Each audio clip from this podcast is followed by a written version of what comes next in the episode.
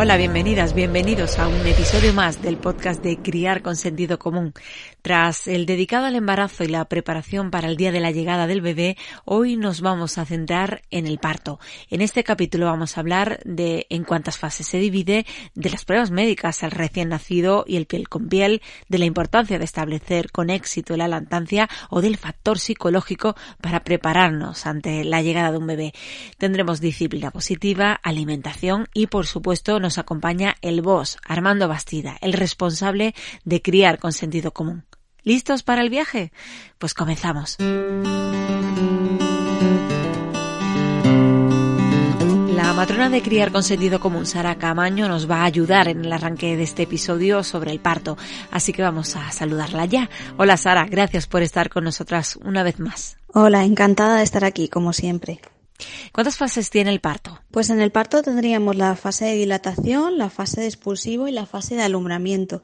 En la dilatación es eh, el momento en el que se abre nuestro cuello del útero y dejamos paso a nuestro bebé. El expulsivo, aunque tenga un nombre feísimo, sería el momento en el que el bebé eh, pasa de, estar dentro de nosotras a, a estar en nuestros brazos, ¿no? Ese momento en el que todo el mundo sabe que hay que empujar. Y el alumbramiento sería ya el nacimiento de la placenta posterior a que el bebé ya haya nacido. En realidad, cada una de estas fases se divide, porque la fase de dilatación se divide en fase latente y fase activa, y la fase de expulsivo también se divide en expulsivo pasivo y expulsivo activo, para diferenciar un poco que los ritmos son totalmente diferentes en la fase latente, por ejemplo, de la dilatación y en la fase activa.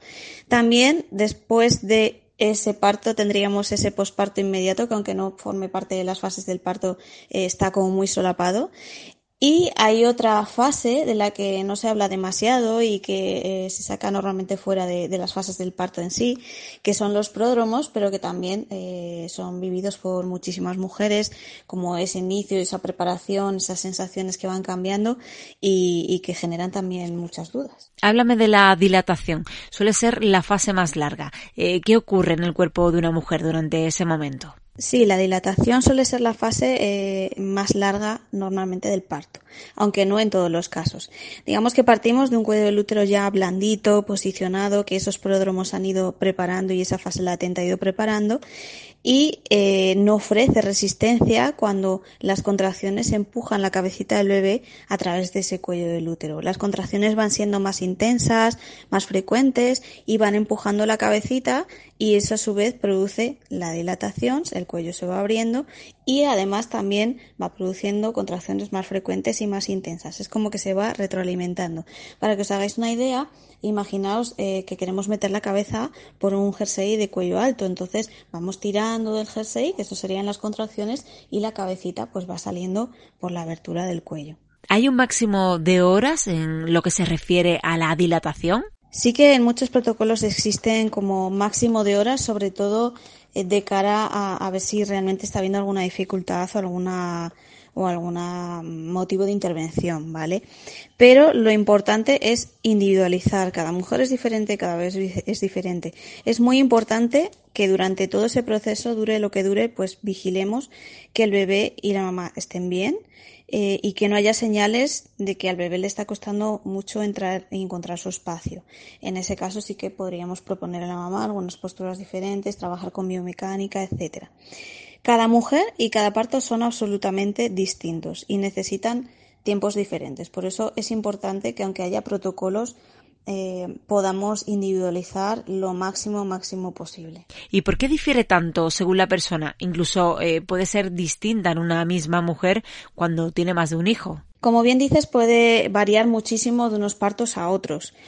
¿Por qué? Pues porque, por ejemplo, no es lo mismo un primer parto que un segundo, que un tercero, en el que todo suele ser bastante más fluido. Nuestro cuerpo ya sabe lo que hacer, los ligamentos están mucho más eh, laxos. Tampoco nuestro cuerpo es el mismo eh, ahora que dentro de un año o que dentro de tres años. El bebé es un bebé diferente también y que puede estar posicionado de una forma totalmente diferente, con lo cual hay tantísimas variables que pueden cambiar de un parto a otro que lo más normal es que haya, haya cambios de un parto a otro. También es cierto que algunas mujeres que, por ejemplo, se han tenido partos rápidos eh, todos sus partos suelen ser así de fluidos y de rápidos. Entonces se parecen, pero nunca son iguales. Y una duda muy común suele ser la epidural. ¿Cuál es el momento idóneo? Pues depende. Si hablamos de ideal, de momento ideal, eh, yo te diría que en el momento en el que comienza el parto activo, la fase de dilatación activa ese momento en el que las contracciones ya son frecuentes, son intensas y en el que hay una dilatación de aproximadamente 4 centímetros, eh, la OMS habla de 5. Entonces ahí sería el momento teóricamente más adecuado por el hecho de que disminuimos intervenciones. Si el parto ya está establecido es mucho más difícil que se pare, eh, tenemos que intervenir menos. Pero depende, y es que cada parto es diferente. No es lo mismo un parto que partimos de una inducción o un parto con, que viene ya de unos pródromos insidiosos de días en el que la mujer está agotada, o un parto eh, en el que sospechamos que hay una malposición del bebé y que no está encontrando su espacio. Entonces, en esos casos hay que individualizar mucho y, em, adaptarse a las necesidades que tiene ese bebé y esa mamá en ese momento concreto. Bueno, llegamos a la siguiente fase, al expulsivo. Eh, siempre surge la duda sobre la postura. ¿Cuál es la más respetuosa para dar a luz? ¿O eso también depende de la mujer? Bueno, a mí no me, no me gusta hablar de, de, posiciones respetuosas o no, porque la más respetuosa de todas va a ser la que la madre elija y esté cómoda. En esa posición en la que la madre, sobre todo cuando no hay epidural, eh, es consciente de que le molesta menos y de que esas sensaciones son menos intensas en esa postura que en otras. Señal de que, de que bueno, en, ese, en esa postura tu cuerpo te está diciendo que todo fluye mejor, ¿vale? Hay mujeres que incluso sin epidural, que, que, que incluso sin haberles dicho nada, van a adquirir la postura eh, que siempre pensamos que no es adecuada, que es en litotomía se ponen acostadas sobre su espalda y están cómodas, con lo cual tampoco podemos demonizar una postura en sí. Es cierto que esa postura a nivel teórico no es la mejor, pero si la madre la elige no hay ningún tipo de problema. Em, hay mujeres que eligen esa, hay mujeres que no eligen esa, que prefieren parir de pie, que prefieren parir en cuadrupedia y lo importante de todo esto es tener esa opción es tener la opción de poder elegir la postura en la que tú estés cómoda. Es cierto que con la epidural a veces no se pueden utilizar algunas posiciones porque a lo mejor no te aguantas de pie o te molesta eh, ciertas posiciones. Y las sensaciones además al estar más mitigadas pues no eres tan consciente de en, qué posición estás favoreciendo mejor o estás más cómoda. En ese caso, como eh, tus sensaciones no te guían de la misma manera que en un parto sin epidural, la matrona que esté contigo pues te puede sugerir o te puede guiar y te puede decir mm, cómo, en qué momento o en qué postura eh, sería más adecuado eh, realizar el expulsivo en ese momento. Por supuesto, es una sugerencia. El alumbramiento es la última fase, pero eh, ¿cuándo termina realmente el parto, Sara? Una vez nace la placenta, y esto es importante comentarlo porque sí que es verdad que, que todavía hay muchas mujeres que creen que naciendo el bebé ya se acabó, y no, tiene que nacer la placenta. Eh, revisamos que todo esté bien, que el sangrado sea normal, que la mamá esté bien, que el bebé esté bien. Se hace una revisión también del canal del parto por si hay que suturar, eh, si es necesario y pasamos directamente al momento de posparto inmediato, ya más tranquilo y comienza pues esa nueva etapa eh, en la que ya tienes a tu bebé en brazos. En este momento, eh, después de, del alumbramiento, ya podríamos decir que el parto se ha acabado, pero la sensación de muchas mujeres es que hasta que no vas a la habitación y estás tranquila y ya se ha acabado todo, no se ha acabado el parto. Así que, en teoría, a partir del alumbramiento estaríamos ya finalizando el parto, pero la realidad es que la sensación es eh, de que hasta que no se acaba de revisar todo y de suturar y de, y de hacer todos los procedimientos, pues no se acaba ese parto. Pues gracias, Sara Camaño, matrona de Criar con Sentido Común, por estar un ratito con nosotras. Muchas gracias, encantada de haber hablado con todas vosotras sobre el parto y hasta la próxima. Una de las ventajas de formar parte de la tribu de Criar con Sentido Común es el acceso gratuito a más de 120 cursos especializados en la crianza. Hoy empiezo mis recomendaciones con el curso sobre el parto. Son más de 5 horas de formación en los que la matrona Esther Esteban explica todo lo que tenéis que saber de los días previos, del parto en sí y de los días posteriores. Su acceso, repito, es gratuito si sois miembros de la tribu y esto es tan fácil como darse de alta a través de nuestra web criarconsentidocomún.com y pagar una cuota de 21 euros al mes. El primer mes es gratis y sin compromiso de permanencia.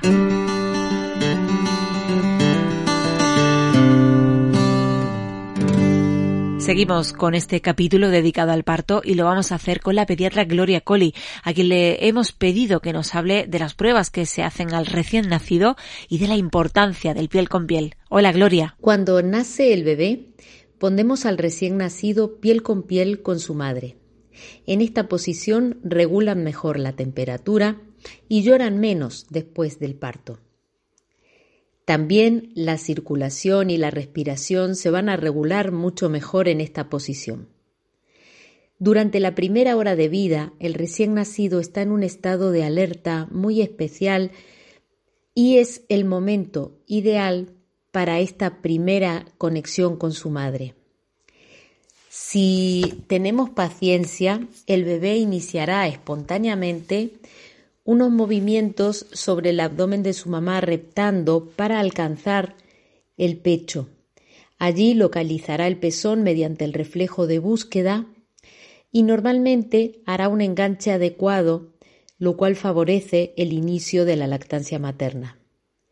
También se ha demostrado que poner al bebé piel con piel con su madre durante la, inmediatamente tras el parto y dejando que haga su primera toma de forma espontánea, se relaciona con una mayor duración de la lactancia materna.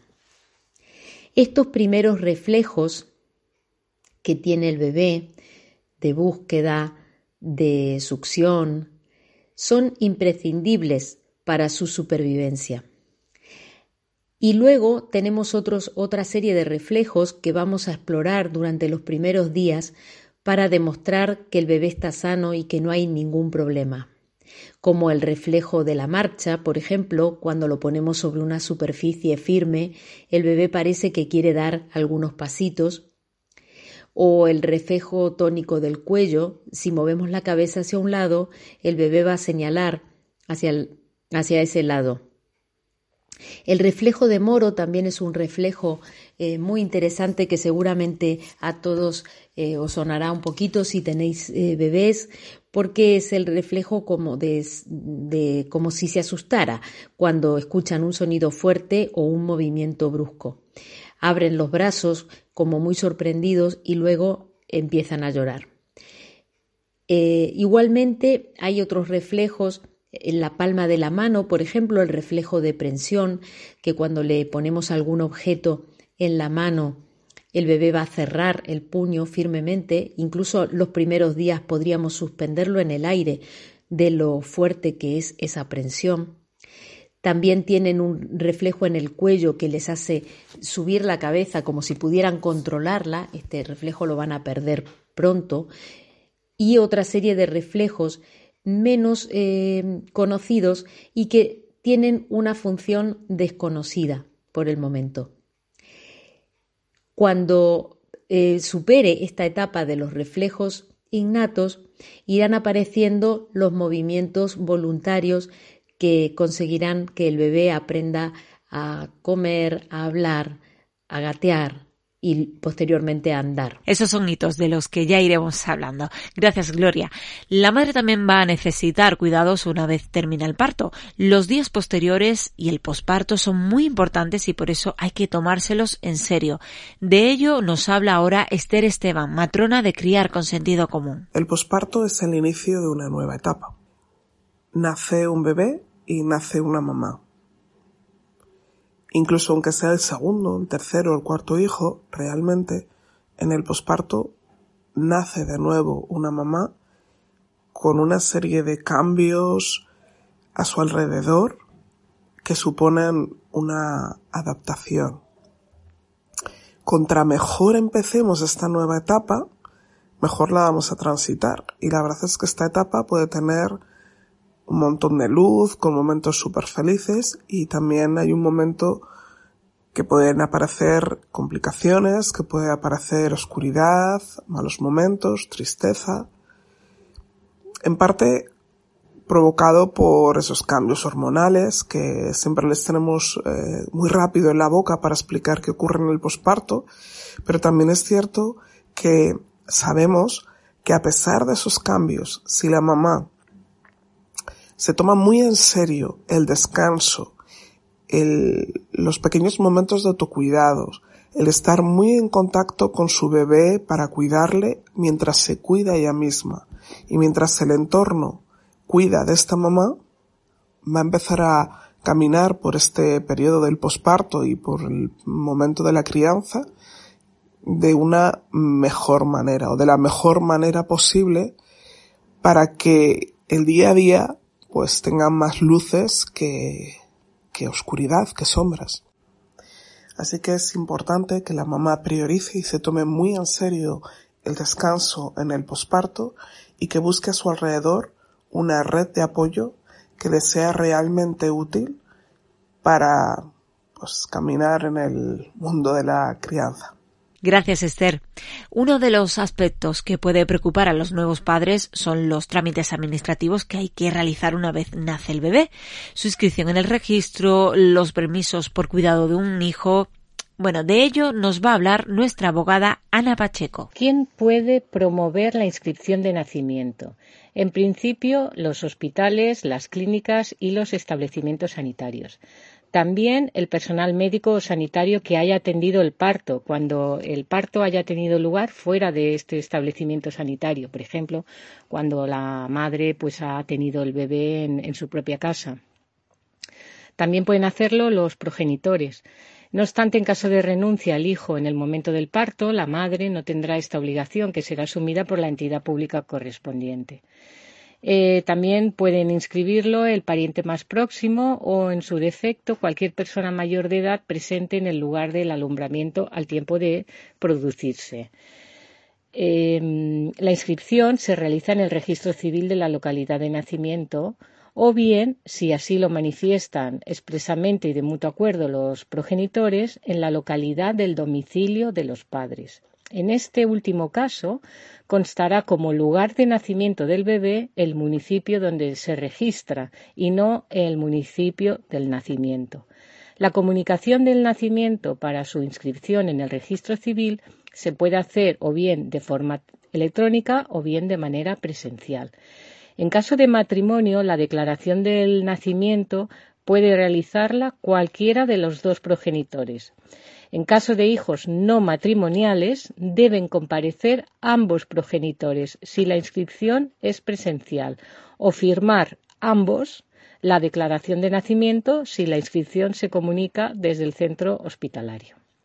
Después de registrar el nacimiento del bebé, el siguiente paso es llamar al médico de cabecera o el médico de familia para solicitarle el papel de baja por maternidad.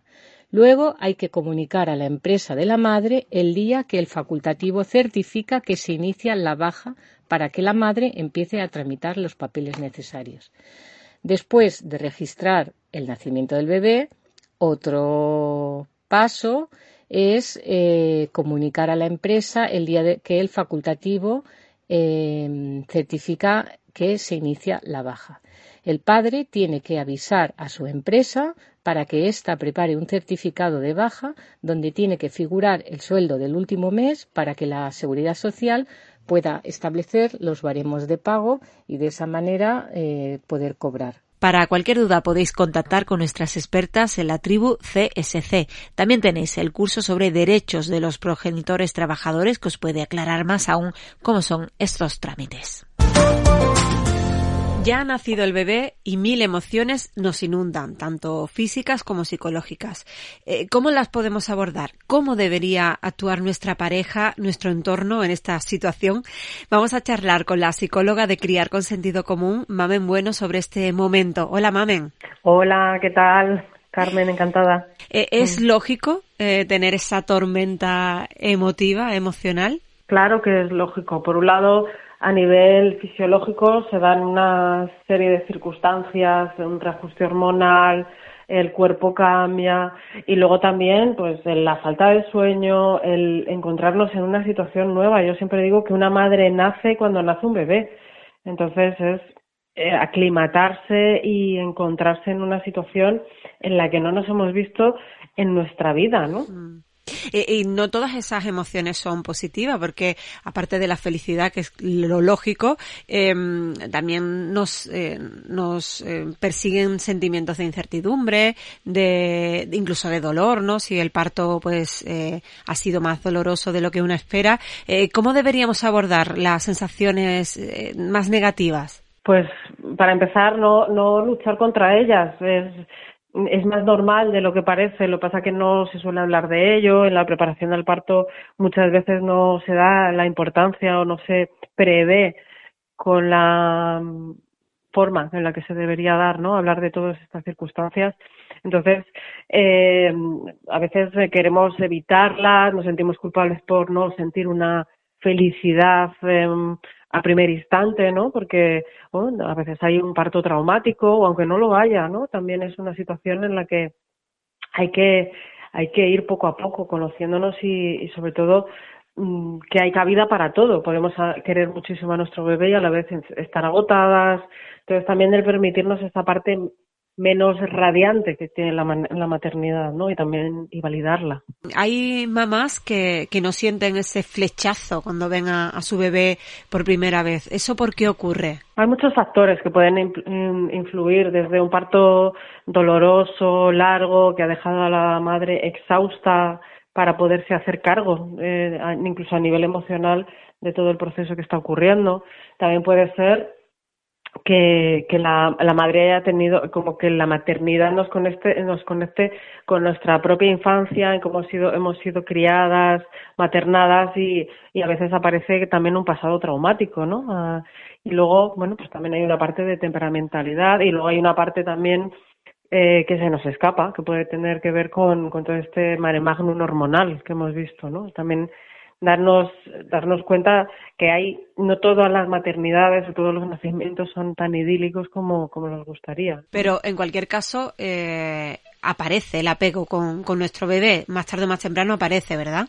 La mayoría de las veces sí, o sea, es, es darnos tiempo, paciencia, no juzgarnos, no, no criticarnos en exceso por no cumplir ese estereotipo que, que mundial casi que, que se da ante la maternidad, ¿no? Porque digamos que la, la variedad de inicios en la maternidad es lo normal. ¿no? Eh, Mamen, mm. en el caso de, de la pareja, eh, ¿hasta qué punto es importante que, que esté apoyando a, a la mujer en, en el parto y en, y en, lo que viene después? Pues es básico. Sin un apoyo, la mujer, eh, la mamá se satura, se carga de responsabilidades, se agota, no duerme. Entonces eso va generando que se pueda entrar en una espiral mm, de, de emociones negativas de las que puede costar salir. Entonces el tener un compañero o compañera que esté que esté colaborando eh, de una forma cariñosa, ayudando a que esa madre pueda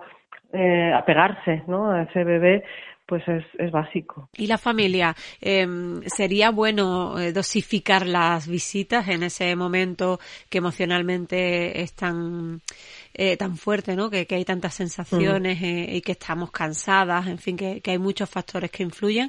¿Deberíamos dosificar esas visitas? Pues depende cómo sean las visitas. Si son visitas de las de eh, que te vas a tomar café o a que te, la madre te atienda y te agasaje, pues evidentemente sí, pero si son visitas en las que se va a ayudar, a colaborar, a que a vigilar al bebé mientras la madre se ducha, el que va a ayudarla a, pues a limpiar o que la lleva tuppers de comida, pues ese tipo de visitas bienvenidas sean.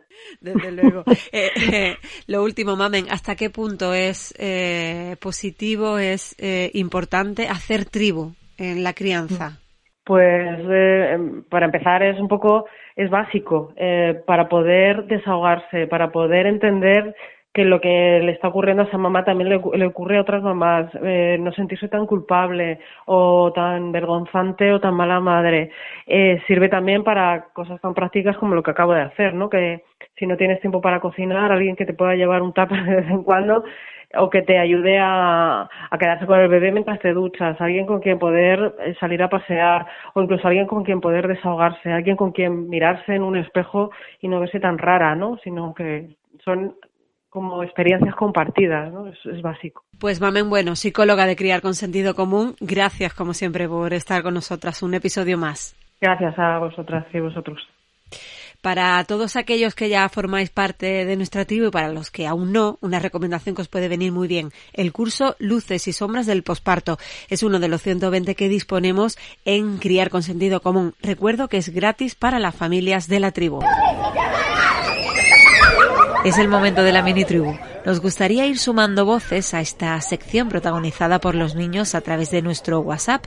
Es el 681 00 En él nos podéis dejar mensajes de voz de vuestros hijos opinando sobre los temas que vayamos proponiendo. Hoy les hemos preguntado a qué les gusta jugar con sus hermanos. Yo con mi hermano juego a los dinosaurios y a los coches. Yo veo los dibujos de tus dragones en mi casa. Nos inventamos cosas, por ejemplo, a que la casa es un castillo, que es un hotel, a que es un restaurante y nosotros servimos la comida. Y, y, y luego también a veces cogemos unos bloques de colores y fingimos que son cupcakes y hacemos una tienda de cupcakes, juegos de mesa. Jugar con mis hermanos es a la roca, que es un juego que yo me subo encima de mi hermano y ahí se intenta quitar. Juegos que nosotros hacemos como que tenemos que hacer equipo y vencer a cosas. Hay a veces que luchamos juntos como en un juego y nos lo pasamos muy bien. Mm, pues a mí me gusta jugar a juegos de mesa, al Viro, al Monopoly o también a Wii. Mm, pero la verdad es que no tengo ninguno favorito. A la princesa. Y también a los pilates, a los... Al, al libro de la vida. Pues que cada uno se elige una vez por ejemplo, yo soy una paloma y entonces me encuentro con un amigo. Por ejemplo, eh, un pajarito. Cuando me encuentro, pues jugamos juntos a otra cosa. Y también me gusta jugar a, al Monopoly, a las Finis, al Monopoly con mi mami y a muchas cosas más. A la canica, a los instrumentos, al los puzzles, la arcilla, al arenero a los pinchitos, a todas las cosas por mi hermana, la quiero mucho. Un corazón. Pues nos hemos inventado muchos tipos de juegos como el fútbol cat, eh, la roca y son muy divertidos. Eh, me encanta jugar con mi hermano. Adiós.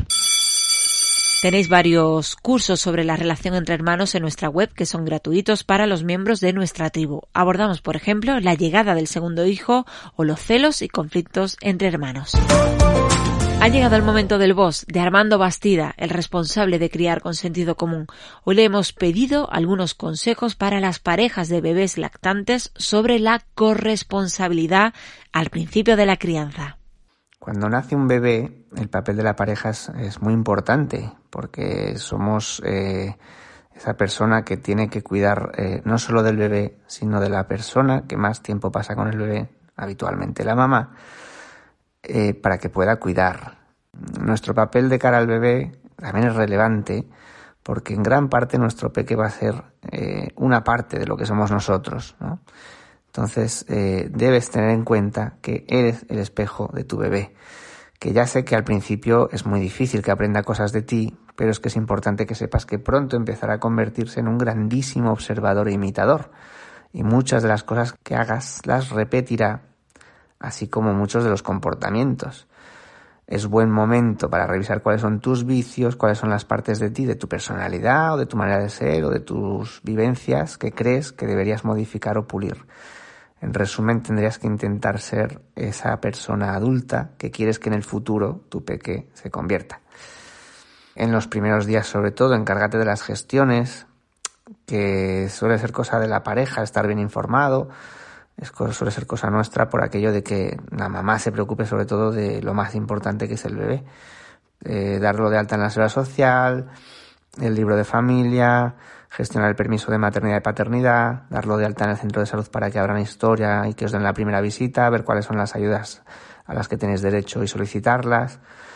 Eh, también puede ir bien que vayas a devolver los regalos que no sirven, aquellos que o no os gustan nada de nada o es que simplemente no han acertado con la talla, pues también es eh, un buen momento para hacerlo.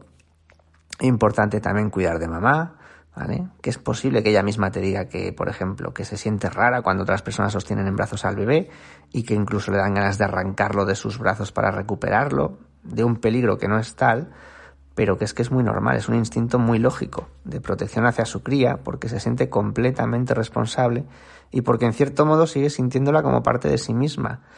Con esto quiero decir que mm, lo importante no es tanto que cuides del bebé, que también, por supuesto, sino que eh, también cuides, la cuides a ella para que pueda cuidar del bebé, que se necesitan mucho mutuamente. Tu peque es demasiado inmaduro como para, para crecer en unos, sin unos brazos que le ofrezcan la protección que necesita y ambos deben crear un vínculo estrecho que les haga sentir bien. El bebé debe sentirse protegido y ella debe saberse la mejor protectora. Y tú también, tú también tienes que sentir que le proteges y que le cuidas. Importante, haz comida y pide comida. Cuenta con todo aquello que no ha podido comer durante el embarazo. Un bocadillo de jamón, sushi, el queso hecho con leche cruda para que se desquite bien. Luego, en cuanto tengas un momento en la cocina, haz y congela tanto como puedas y pide a todos esos familiares que se ofrecen que hagan lo propio. Puede ir bien eh, hacer acopio de todos los tapers de tus padres o de sus padres y se los devuelves con una sonrisa. Mira, teníamos todos estos tapers vuestros y buah, sería genial que nos los devolvierais llenos de comida. Porque habrá días en que todo se tuerza y no tengas tiempo de cocinar y días en que simplemente no estarás y a ella le irá muy bien simplemente poner a calentar algo aunque luego tenga que comerlo directamente de la fiambrera por no tener las dos manos disponibles, y aunque se manche en el proceso por culpa de usar el tenedor o la cuchara con la mano izquierda. Eh, importante, aprende también. Lo lee, lee, busca esos libros que ella compró y que tú no te has leído, eh, los artículos que te ha pasado, que quizá no, quizá ya habéis aprendido los dos durante el embarazo y lo que ha leído ella lo has leído tú, o incluso tú has leído más que ella, puede ser. Pero si no es así, lee, Busca información y trata de conocer a tu peque, de saber cómo portearlo, de saber eh, cómo mover, cómo modificar, cómo tratar la sillita del, del bebé, los utensilios que tenéis por casa, cómo bañarlo, cómo cuidarle. Ella tampoco es que sepa, no sabe, quiero decir, no, no, no nacemos aprendidos, ella lo ha aprendido sobre la marcha probablemente, pues aprended juntos, hacer las cosas juntos. Cuida del bebé, como digo, eh, porque este es, esto es importante. No consiste a tener al, bebé con nosotros para que mamá se, se dedique a hacer cosas de la casa, a menos que sea su deseo. En este caso yo diría que lo mejor es hacerlo al revés. Es simplemente que el día tiene muchas horas y seguro que hay momentos en que podéis hacer las cosas juntos, contigo como protagonista. Quizá puedas bañarlo con ella al lado, cambiar los pañales, vestirlo, para que ella vaya también confiando en que eres capaz de hacerlo y que vea que de verdad el bebé está a gusto contigo, que está en buenas manos, que ya lo sabe, pero como digo, está ese instinto de protección que le lleva a dudar. Disfruta cuando el bebé se haya dormido, póntelo piel con piel, eh, huele su cabecita, siente su piel suavecita en contacto con la tuya, siente lo frágil que es, su peso, lo tranquilo que está, su dejarse llevar al sueño y a la confianza de saberse seguro contigo. Siente que lo estás haciendo tú. No hay mejor modo de estrechar lazos con tu bebé que sentir el amor desde el contacto, forjando ese vínculo que te hará querer pasar más y más tiempo con él. Cuidarle siempre, ayudarle a aprender a ser, estar ahí en las buenas y en las malas. Ser ese padre, ser esa madre que todo niño y niña merece y que muy pocos han tenido la suerte de tener. Importante también marcar horarios de visitas y observar cómo respiran tanto la mamá como el bebé Cuida de ellos incluso cuando haya más gente en casa, porque vendrán las visitas y las hay que no son conscientes de que mamá y sobre todo el bebé necesitan tranquilidad, calma y conectar con su mundo poco a poco. Que muchos de los llantos de los bebés, esos que a menudo llamamos gases o cólicos, no son más que el exceso de estímulos que provienen de las voces, olores, brazos y otros sucesos desconocidos para ellos que les estresan. eh, también es importante que busquéis una tribu, buscad gente, personas afines, personas con las que compartir eh, tiempo, espacio, anécdotas, desvelos, alegrías, penas, ¿vale? Y si no la tenéis en físico, pues tenéis la tribu, la tribu de crear con sentido común en virtual con la que podéis hablar con todas las mamás y los papás y con nosotros los profesionales. Es importante también eh, buscar algún momento en el que mamá pueda desconectar. Sobre todo cuando confíe plenamente en ti y tú también confíes en tu capacidad para poder estar un buen rato con el bebé sin mamá, pues oye, si quiere, que busque algún momento de desconexión, que se vaya a dar una vuelta, que quede con alguna amiga, que vaya a comprar algo si es lo que le apetece, que se vaya a dar un masaje, que se pegue la ducha de su vida, lo que sea que le apetezca y que le ayude a recobrar un poquito de energía vital, un poco de sí misma, un poco de esa persona que, que se quedó en el hospital el día que, que fue a dar a luz. Y sobre todo disfruta, disfruta de tu paternidad, de tu maternidad, disfruta de observar a tu bebé, de observar a tu pareja, míralos dormir cuando ambos están rendidos al descanso, respirando profundamente, agotados, casi inconscientes, pero siempre unidos por una piernecita o un brazo sobre su pecho o directamente medio cuerpo encima o el cuerpo entero, porque son instantes en los que te enamoras más de los dos. Disfrútalo mucho. Un abrazo. Dos cursos relacionados con este tema, lo que los hombres sentimos al ser padres y padres y madres más que amigos.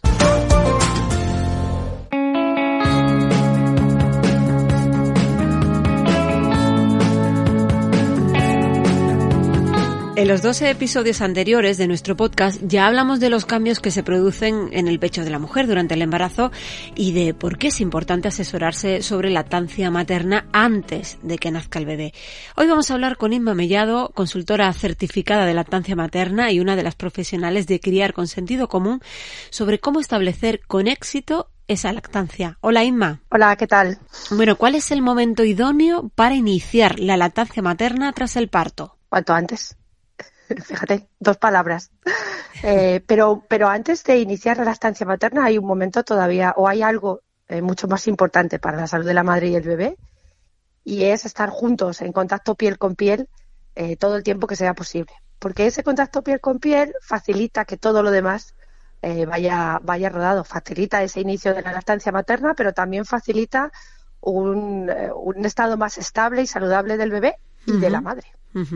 Pero no en todos los partos se puede establecer ese momento de piel con piel o al menos, eh, por desgracia, en muchos hospitales, eh, cuando hay una cesárea, por ejemplo, eh, suele pasar que al bebé se, las, se le separa de, de, su madre mientras termina la operación. ¿Qué hacemos en, en estos casos? Bueno, eh, afortunadamente en algunos hospitales sí lo están haciendo, excepto en cesáreas de urgencia, que, evidentemente es una urgencia médica y hay que separar, porque la madre está dormida, claro. Eh, pero en esos casos, el segundo mejor sitio del mundo en el que puede estar el bebé es con, la pareja de la mamá, ¿vale? Y tan pronto como sea posible, tan pronto como la madre eh, esté lo suficientemente estable como para, para, estar bien, digamos, hacer piel con piel. Es decir, que el piel con piel se puede hacer con un bebé de nueve meses, con lo cual imagínate con un, con un bebé de horas. Cuanto antes se puede hacer ese contacto piel con piel, antes eh, desencadenaremos en el bebé esa secuencia de comandos por hacer una, una, eh, bueno, pues algo parecido a un ordenador, ¿no? Sí. Em, que hace que el bebé eh, pues eh, busque el pecho, quiera agarrarse y también desencadenaremos en la madre una secuencia de comandos para ayudar a ese bebé a agarrarse, para empezar a producir eh, eh, leche de manera abundante y, bueno, es que es un momento sagrado. En realidad mm. debería ser respetado como, vamos, como algo ineludible. Desgraciadamente, como tú dices, pues no ocurre así en todas las ocasiones. en estos primeros momentos, para la producción de leche, entonces es muy importante que se inicie esa lactancia con éxito. ¿Cómo es la leche eh, durante esos primeros momentos y primeros días? Bueno, hay que dejar claro que, la mujer ya está produciendo leche mientras está embarazada. Eh, tan pronto como, bueno, antes de la mitad del, embarazo ya estamos produciendo, produciendo leche, pero una leche muy especial, por eso tiene un nombre especial, que es el calostro, y hmm. por eso tiene un color especial, que es el color oro, porque es tan valioso que claro, no podía ser de otro color. Entonces, estamos eh, fabricando esa leche especial para nuestros bebés, que no solo lo fabricamos nosotras, sino absolutamente todos los mamíferos del planeta Tierra. O sea, es algo que la evolución se ha encargado de mantener por lo valioso que es. Y, en realidad lo que espera el, cuerpo de la madre es que el bebé nazca, que sea puesto en contacto con ella y el bebé cuando llega ya se va a encontrar premio, ya se va a encontrar ese, ese calostro. Pero es que estos primeros días, cuando, cuando nuestro bebé mama frecuentemente, en esos primeros días, eh, establecemos en nuestro cuerpo una producción robusta. Digamos que eh, en esos primeros días el cuerpo decide cuántos trabajadores pone a trabajar. ¿Vale? Entonces, cuanto más a menudo venga el bebé a mamar en esos primeros días, más trabajadores pongo y más robusta es la producción. eh, Inma, hay mujeres que pueden sentir mm, cierta hipersensibilidad en sus pezones, pero hay que dejar claro que la lactancia materna no duele y que si duele es que hay, hay algo, ¿no? Exacto. Eh, bueno, todas creo que en mayor o menor medida hemos notado alguna vez esa sensibilidad en los pezones durante la menstruación. Hay mujeres que lo notan eh, durante el ciclo menstrual, perdón. Hay mujeres que lo notan justo en, la menstruación, otras en la ovulación, otras en los días antes. Y en el embarazo es muy normal notar esa sensibilidad en las primeras semanas. Y también en los primeros días, incluso un par de semanas eh, tras el nacimiento. ¿Qué es esa sensibilidad? Pues es, ay, me molesta un poco el roce del sujetador. Ay, cuando me ducho, jolín, cuando me cae justo el agua, ay, me molesta un poco. Eso es absolutamente diferente a me duele. ¿Vale? Eh, creo que, que, se entiende perfectamente. Esa diferencia en que te roce un zapato o que te salga una polla. Creo que así lo entendemos todas. Un zapato te roza y tú puedes ir andando un buen trecho. Si tienes una ampolla, difícilmente puedes. Al final te quitas el zapato, ¿no? Pues eso es lo que ocurre.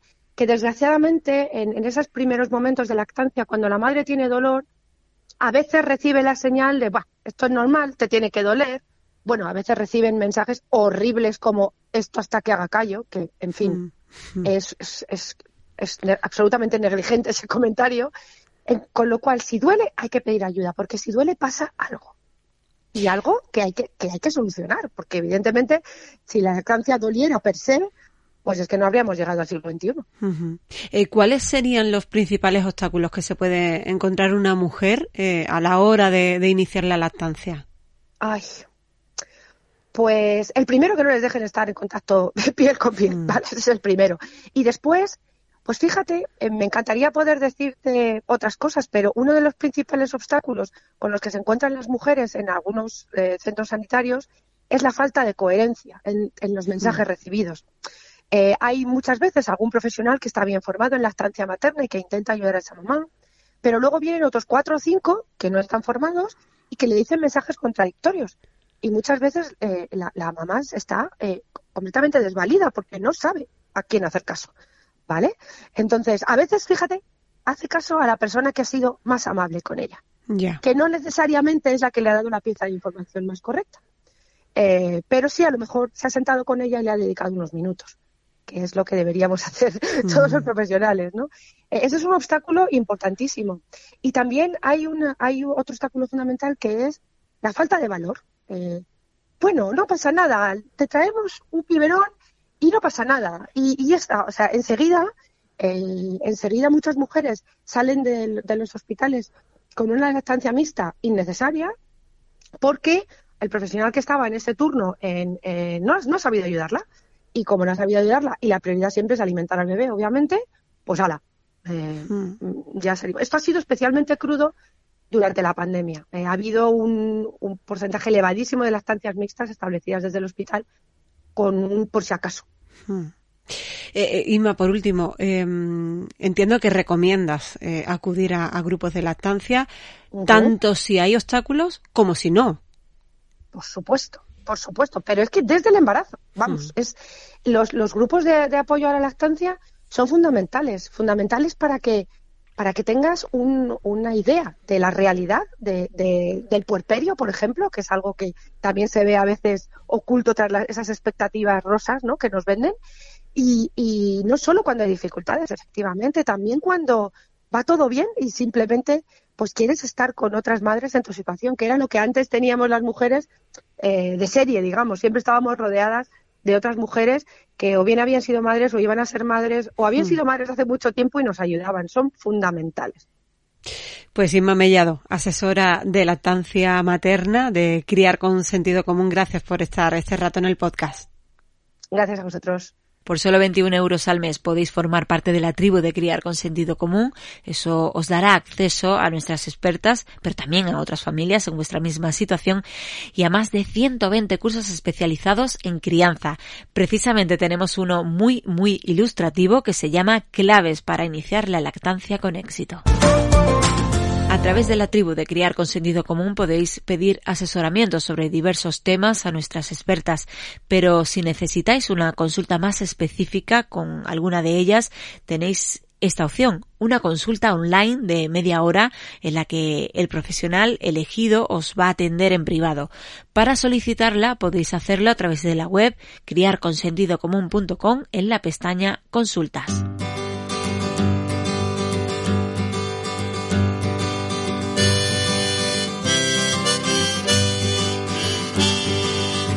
Es el momento de la disciplina positiva. Le hemos pedido a nuestra maestra Silvia Guijarro que nos ayude a identificar en la práctica ese malestar del hermano mayor por la presencia de un nuevo miembro en la familia y cómo abordarlo sin gritos y sin enfados. Hoy hablamos sobre qué señales pueden indicarnos que el hermano o la hermana mayor no está llevando bien la llegada del bebé. Muchas veces en la tribu de Criar con Sentido Común nos llegan consultas que nos dicen cosas como que no, el mayor o la mayor no, parece que tenga celos y al bebé lo adora, pero no para de hacer rabietas, nos pega a nosotros, no quiere ir al cole, quiere que le demos de comer o que le vistamos, se vuelve a comportar como un bebé, vuelve a hacerse pipí encima. Los celos no siempre eh, eh, se manifiestan directamente contra el bebé. Todos estos cambios sin explicación aparente pueden estar relacionados con los celos. ¿Y cómo podemos abordarlos sin gritos y sin enfado? Pues entendiendo que sienten que han perdido su lugar en nuestra familia y que todo lo que están haciendo es su forma de intentar recuperar una necesidad básica para ellos, la necesidad de pertenencia a su familia. Lo recordé hace unos minutos, pero insisto, tenemos un curso muy interesante sobre los celos entre hermanos y cómo podemos abordarlos. Es gratis para los miembros de la tribu.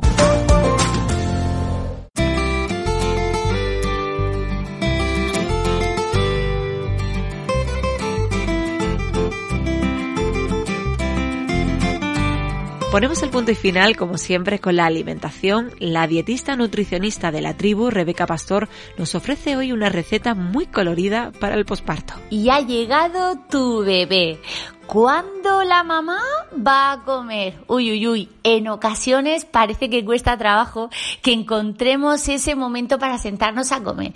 O incluso en algún momento puede ser que tengamos hambre. Genial. Os voy a proponer eh, una recetita súper sencilla para que podáis tener en el frigorífico y nos ayude.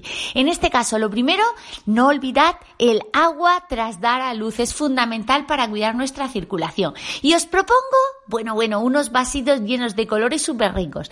¿Os parece? Vamos a coger un vaso y vamos a trocear un poquito de fruta de temporada en daditos. Añadimos un yogur natural sin azúcar añadido. Y vamos a añadir una cucharada de semillas de chía, un poquito de canela, revolvemos y dejamos en el frigorífico. Y nada, listo para cuando tengas hambre. Una forma de aportar fibra, vitaminas, minerales y omega 3. A disfrutar de nuestro posparto. Meterse en la cocina puede ser una pesadilla en esta época, así que os animamos a practicar batch cooking con un curso muy divertido al respecto que realiza Rebeca Pastor.